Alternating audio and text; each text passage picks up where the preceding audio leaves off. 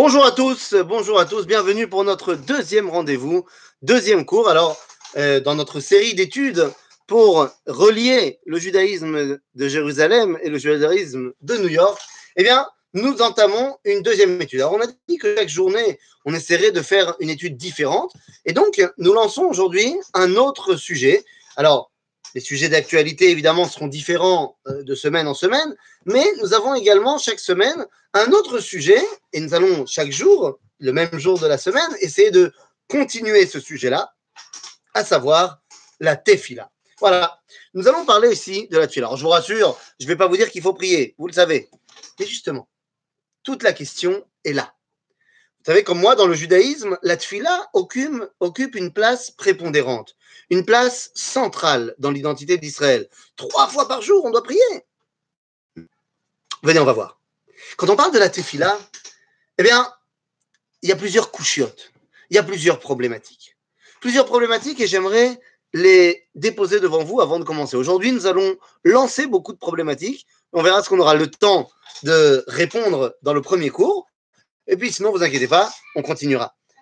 La première problématique, c'est justement cette notion de trois particulièrement quand on est dans des restrictions, on peut même pas aller à la synagogue. On est en ce moment dans une, situation terrible où on a le droit. Alors, je sais pas comment c'est chez vous aux États-Unis, mais nous en Israël, ils viennent de nous dire aujourd'hui qu'on avait le droit d'être à 5 maximum, un demi minyan, un demi kadish.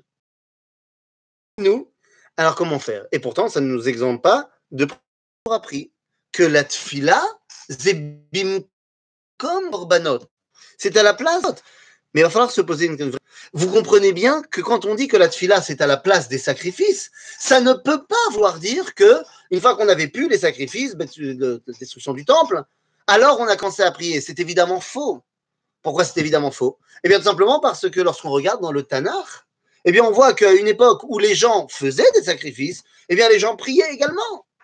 Donc, on voit bien que la tfila ne vient pas remplacer des sacrifices puisqu'on faisait déjà la tfila au moment où on faisait les sacrifices. Donc, qu'est-ce que ça veut dire tfila bimkom korbanot? Eh bien, les amis, à la place des korbanot, c'est-à-dire qu'on a donné un aspect corbanique à la tefila. C'est-à-dire, si à l'époque des korbanot, à l'époque du Beth eh bien, lorsque l'homme se sentait le besoin de parler à Dieu, eh bien, il parlait. Il n'y avait pas une institution qui dit, voilà, à cette heure-là, tu pries comme ça, shacharit, mincha. Ça a été ça institutionnalisé après la destruction du temple. Bimkom korbanot, c'est-à-dire de la même façon qu'on faisait un lien avec Akadosh Baruch avec le korban de Shachar, eh bien on a fait la tfila de Shacharit le matin. De la même façon qu'on faisait un lien avec Akadosh Baruch Ben Arbaim, on amenait le korban Mincha, eh bien on va faire la tfila de Mincha. Et de la même façon qu'il y avait des korbanot qui étaient sur le misbéar toute la nuit en train de brûler, et varim amukravim kol eh bien, nous avons la tfila de Harvit. C'est en cela que Tfila Bimkom Korbanot.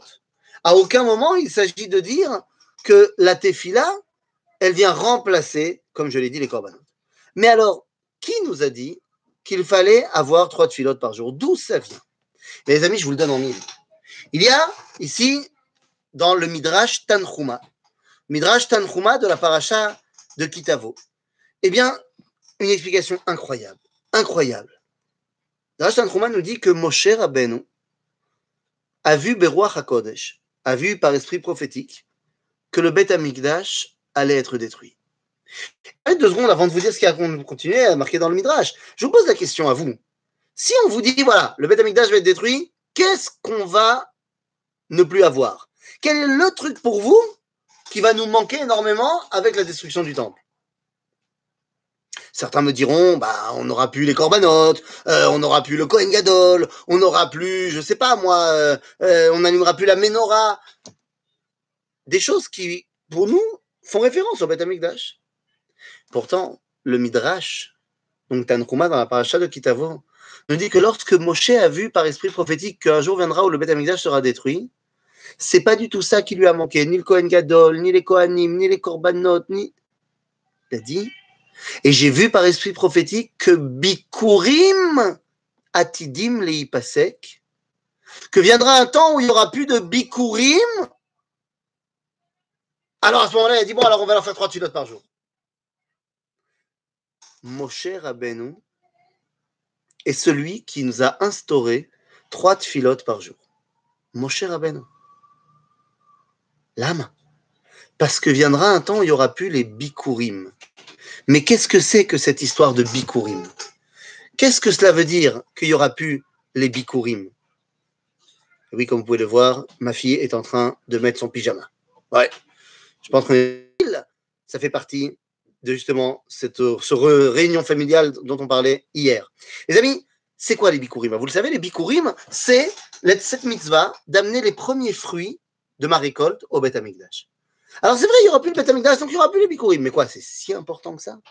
Si important que ça, les bikurim À tel point que mon cher Abenou s'y a pu, il a dit on va devoir faire trois tfilotes par jour. C'est la première question.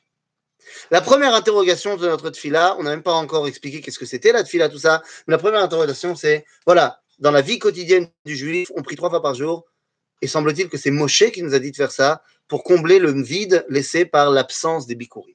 Et ça, bah, on s'y attendait pas. Il y a un deuxième problème. Vous savez, quand on parle de fila, eh bien, dans le monde ashkénaze, c'est évident, mais également dans le monde séfarade, il est une fila qui est the fila de l'année. The fila. Yom Kippourim, particulièrement la tfila de Kol Nidre. On connaît tous le juif de Kippour. Le juif de Kippour qui vient pas à la synagogue, il vient une fois dans l'année, à Kippour. Alors chez les Ashkenazim, il viendra plus à Kol Nidre, chez les Sfaradim, il sera plus là, al Neila. Mais même chez les Sfaradim, Kol Nidre, c'est Kol Nidre, c'est un truc de ouf. D'ailleurs, je me souviens, pas loin de chez vous, une année, j'ai fait Yom Kippourim à la Lincoln Square Synagogue, pas loin de chez vous. Mon oncle et ma tante habitaient là-bas, et donc on a prié là-bas. Je me souviens qu'à la fin de la tfila, le Rav a dit comme ça en anglais, il a dit euh, Tov, Gantef, Gantef, Imirtse Hashem, si Dieu veut, next year, Kol Nidre will be at 6 p.m. L'année prochaine, Kol Nidre sera à 6 heures. Je me souviens que j'avais été choqué, j'ai été demandé au rabbin, mais pourquoi il a dit ça? Pourquoi tu donnes déjà les horaires de l'année prochaine? Il m'a dit, c'est parce que la majorité des gens dans la synagogue, la prochaine fois qu'ils viennent, ce sera l'année prochaine. Entre-temps, on ne les verra pas. Bon, je ne sais pas si la, majorité, il exagérait peut-être. Mais on connaît tous ce juif de Kippour. Donc, Kol Nidre, c'est une fila fondamentale, une fila extrêmement prenante. Quelle voix, quelle voix. Gershon Sirota, c'était le chazan de la grande synagogue de la Tematsky Shul de Varsovie. Je parle de la plus grande synagogue de Varsovie d'avant la guerre, qui évidemment a été détruite pendant la guerre, dynamitée par les nazis. Gershon Sirota était le, cantor, le chazan de cette synagogue. Synagogue qui pouvait contenir près de 5000 personnes, un truc de malade. Comme c'était tellement un symbole, eh bien, les nazis l'ont dynamité. Ce que vous voulez savoir sur cet homme qui était le chazan, il a enregistré, vous pouvez trouver ça sur Internet, le Kol Nidre de Gershon Sirota. Alors même si on n'est pas Ashkenaz, une liturgie, une voix incroyable. À tel point qu'un jour, avant la guerre, il y a un homme qui est dans le train pour Varsovie. Il va y faire un concert, car il est la plus grande voix de son époque. Dans le monde entier, pas juif. Il s'appelle Caruso.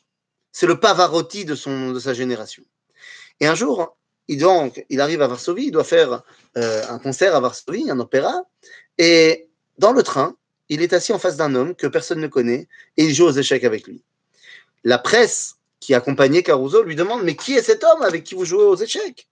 Caruso répond Les amis, sachez que si aujourd'hui vous connaissez Caruso, c'est parce que la personne qui est en face de moi a décidé de ne pas faire d'opéra. Parce que si lui, il avait fait de l'opéra, sa voix aurait éteint toutes les autres, tellement elle était extraordinaire.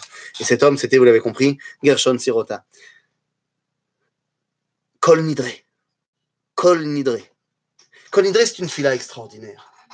Et pourtant, cette fila qui est la fila de la fila, il n'existe pas une prière dans tout le Sidour qui n'ait été plus controversée que celle-là. À tel point que dira Ravamram Gaon. Ravamram Gaon, ça nous ramène déjà au Géonim. Il y a plus de mille ans. Il écrit dans son Sidour, Seder Ravamram Gaon, à propos de Kol Nidre, que nous avons une massoret de la yeshiva, que Kol Nidre, écoutez-moi bien, minag shtutu ve'asur la sotken. C'est un minag idiot et on n'a pas le droit de le faire. Pas le droit de faire kol nidré. La tfila des tfilotes, kol nidré. On dit que c'est un minakshtou qui n'a pas le droit de le faire. Mais il n'existe pas une communauté, on ne fait pas kol nidré. Je vous rassure, dans le même sidour de Ravamram Gaon, la ligne d'après où il a marqué minakshtout ve'asur la sotken, vous savez ce qu'il a marqué? Seder, kol nidré. Il y a marqué kol nidré. C'est-à-dire que même chez Ravamram Gaon, on faisait kol nidré. Et pourtant, ils disent minakshtout. Mais qu'est-ce que ça veut dire? Qu'est-ce que ça veut dire c'est minakshtout Mais enfin, de quoi on parle? D'ailleurs, moi, je serais assez pour de dire que c'est un minakshtout. Parce que c'est quoi cette histoire de kol nidré Kol nidré, mais met Kol nidré C'est-à-dire, tu viens annuler les vœux que tu as faits Mais ça existe à Tarat Nedarim. Annuler les vœux que j'ai pu faire si je ne suis pas capable de les euh, réaliser. D'ailleurs, dans la tradition d'Israël, on fait à Tarat Nedarim juste avant Rosh Hashanah. Et on le fait comme il faut devant trois témoins, devant trois chachamim, et on leur dit ce qu'on a fait. Il y a tout un seder, tout un, texte à dire. C'est-à-dire que ça se fait sérieusement. À Kol Nidre, tu viens et tu vas annuler les vœux comme ça, tout seul. Le Chazan, il annule les vœux de tout le monde. C'est pas comme ça qu'on fait. D'autant plus qu'il y a un grand problème dans le texte de Kol Nidre. Miyom Kippurim ze, ad Yom Kippurim abba alenu. Quoi? Tu dis Kol Nidré, tu annules les vœux que tu as fait cette année, mais tu annules aussi tous les vœux que tu vas faire l'année prochaine. Non, mais enfin, qu'est-ce que ça veut dire? Bah, À ce moment-là, pourquoi est-ce que tu fais Kol Nidré l'année prochaine si tu as déjà annulé les vœux de... Vous avez compris le problème. Si tu dis que tu peux commencer à annuler les vœux que tu n'as même pas encore fait, la parole n'a plus aucun sens. Donc, qu'est-ce que c'est? Qu'est-ce que c'est que cette histoire? Kol Nidré, Minak tout, alors que c'est la tfila des tfilotes Trois tfilotes par jour, mon cher Abeno, parce qu'on n'amène plus les fruits au Tamikdash Voilà, j'ai posé les deux grandes questions on va y répondre. Je ne sais pas si aujourd'hui ou la prochaine fois, mais on va y répondre, ne vous inquiétez pas. Mais maintenant qu'on a nos deux questions, je voudrais rentrer directement dans la tuila. Ne vous inquiétez pas, on va poser d'autres questions. Vous savez, il y a ce qu'on appelle le minag à Brabanel. Quand je suis arrivé en Israël et que j'ai commencé à étudier la Torah, eh bien, on m'a dit surtout, il ne faut pas que tu étudies Don Yitzhak, Rabbeinu Yitzhak à Brabanel. Alors évidemment, c'est ce qui m'a donné l'envie d'étudier. Si on m'a dit de pas l'étudier, c'est ce qu'il fallait, c'est ce qu'il fallait étudier. Non, j'ai très vite compris. En fait, à il y a une, une chita, il a une technique. Quand il fait son commentaire de la paracha, hein, eh bien en fait, il pose une quinzaine, une vingtaine de questions. Chaque question, c'est une page. Hein. Il pose une quinzaine, une vingtaine de questions sur la paracha, et après, il fait une synthèse, en fait, d'une réponse qui répond à toutes les questions. Le problème, c'est que les questions sont tellement longues que une fois que tu as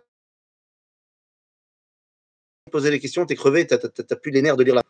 Donc c'est ça, le minaga brabanel, de poser plein de questions, plein de questions. Vous ne vous en faites pas, nous on ne va pas en poser 15-20, peut-être encore une. Qu'est-ce que c'est que la tfila Est-ce que vous auriez une définition à me donner de la tfila Prier Dieu. Eh bien, il y a un homme qui nous a donné une définition très très claire de la tefila. Mais alors, mamache claire. La définition de la tefila telle qu'elle est donnée par Rabbi Moshe Mitrani. Rabbi Moshe Mitrani, c'est eh, Baal Sefer Amabit, à il y a 450 ans, un des contemporains du Harizal, de Rabbi Yosef Karo. Et donc, il a écrit un livre qui s'appelle Bet Elohim. Et Rabbi Moshe Mitrani, dans ce livre Bet Elohim, chez Aleph, dans la porte numéro 1, la porte sur la Tfila, il nous donne une définition très simple, très simple et très claire. Il dit, à Tfila, je vous cite le Sefer Bet Elohim, il dit, Veu bakashat adam me'ael davar tsarir she'eino birshuto c'est la demande de l'homme à Dieu de ce qu'il n'a pas. En français, c'est quoi la tfila C'est demander ce qui me manque. Pas shoot. C'est ça la tfila. C'est pas shoot, C'est la définition. Ce sont des demandes. D'ailleurs, je tiens ici tout de suite à mettre en place. Quand je parle ici, j'ouvre une série de cours sur la tfila. Nous allons donc comprendre l'idée qu'il y a derrière cette tfila, mais nous allons essayer, également d'étudier en profondeur le texte de la Shmonesre, de la Hamida, qui est la seule chose qui s'appelle véritablement Tfila chez nos sages. Tout ce qu'on dit avant et tout ce qu'on dit après, c'est une préparation et un, on va dire un, décrassage de l'après. La Tfila, c'est la Hamida.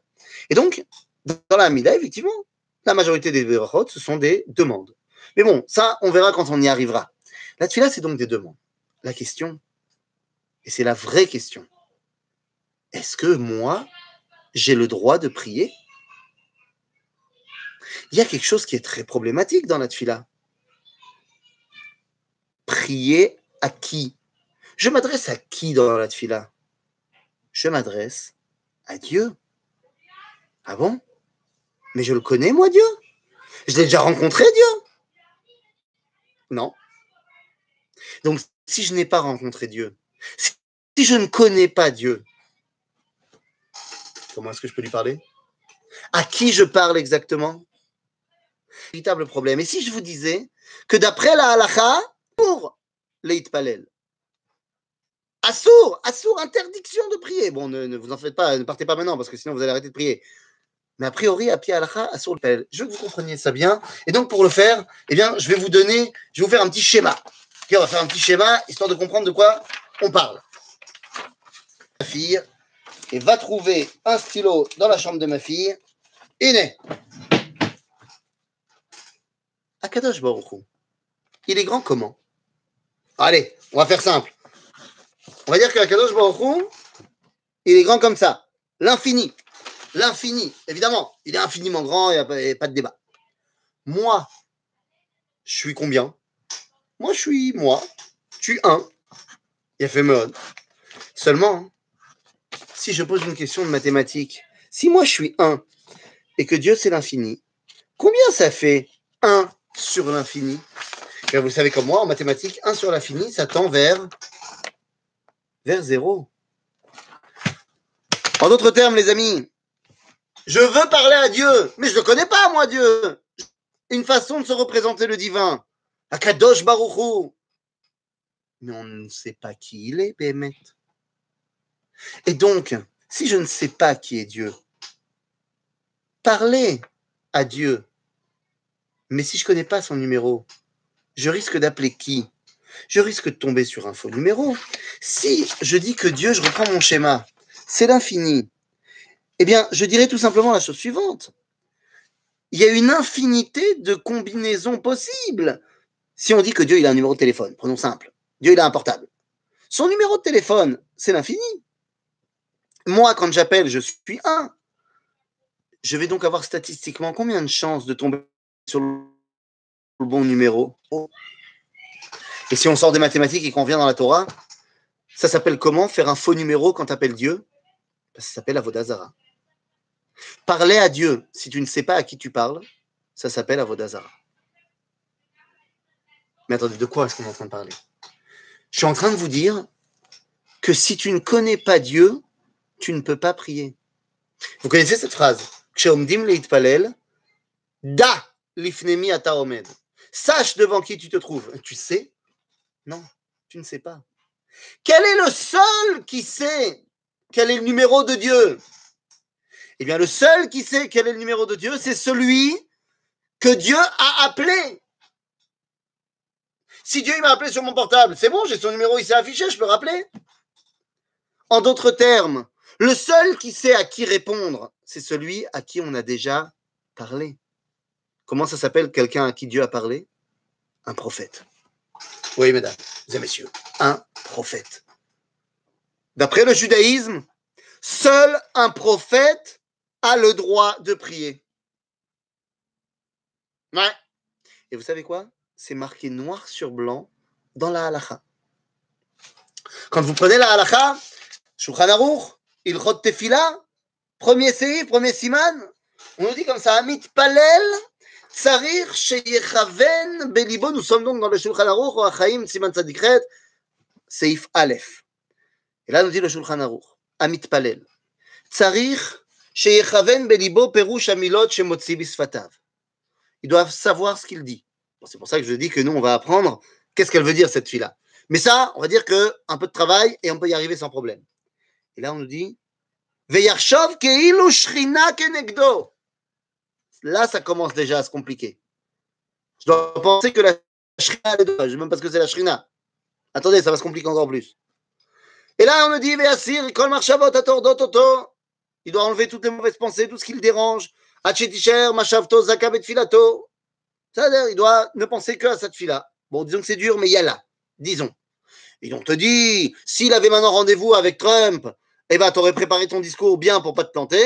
Ben là, pareil, a fortiori, tu vas devant le roi des rois, euh, prépare ton discours. Jusque-là, tout va bien. Mais la halakha, Rabbi Yosef Karo nous dit, Chassidim Arishonim, Les premiers chassidim, on ne parle pas des chassidim du Baal Shem Tov, évidemment, le c'est avant.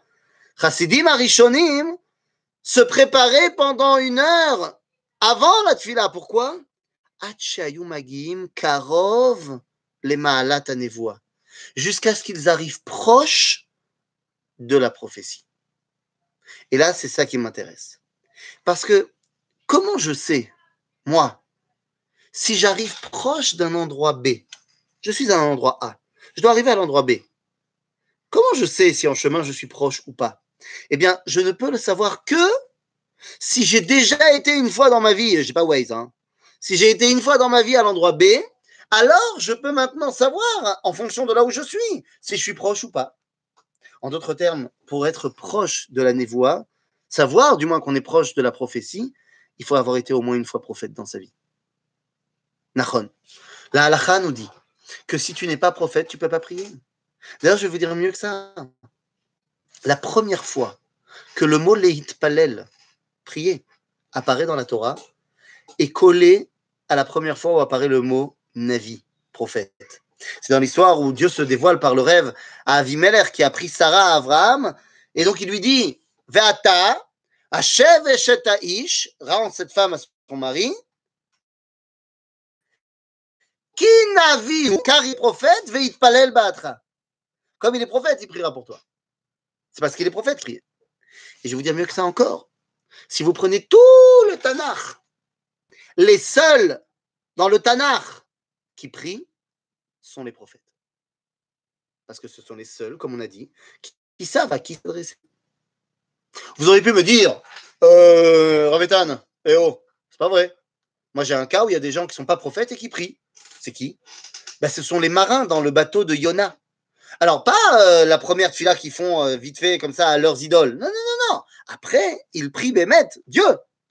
Ils sont pas prophètes. Nachon. Mais entre-temps, il y a Yona, le prophète, qui leur a dit qu'il priait qui leur a donné le numéro. Donc c'est bon, ça marche, ça passe.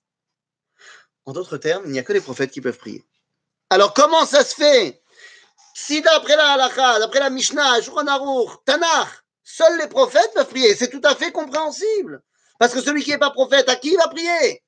Comment ça se fait que nous, eh bien, on a le droit de prier? Non seulement le droit, mais le devoir.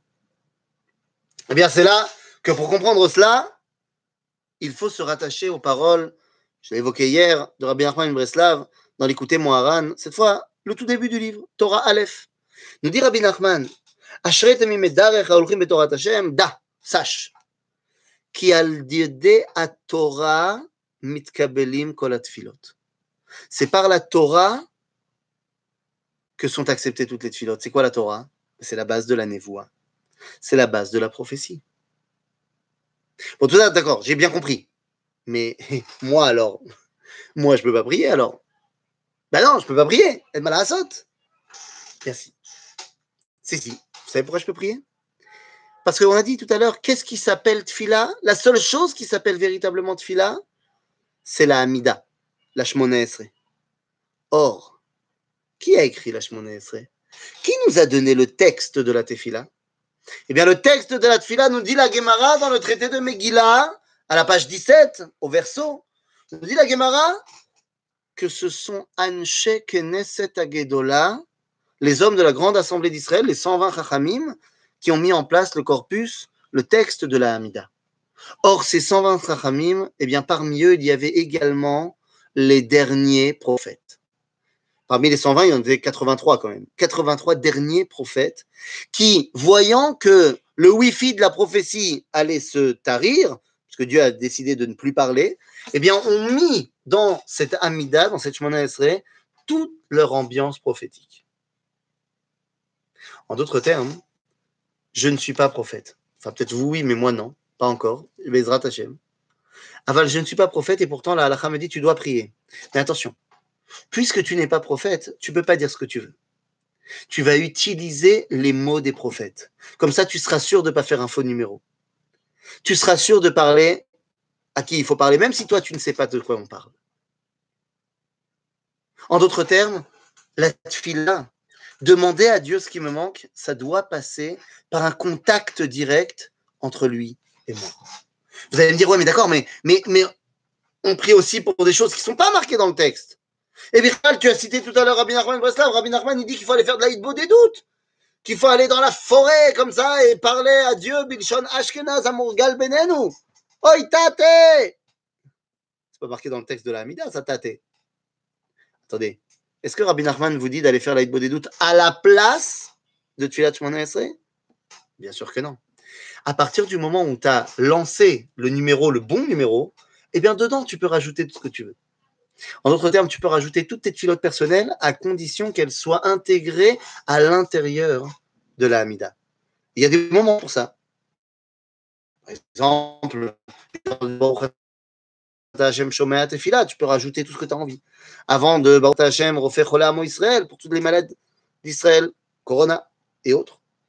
Et avant chaque bracha bracha, tu peux penser à ce qui te manque à ce niveau-là tu veux un peu plus de chokma, tu veux plus de parnassa, et ainsi de suite.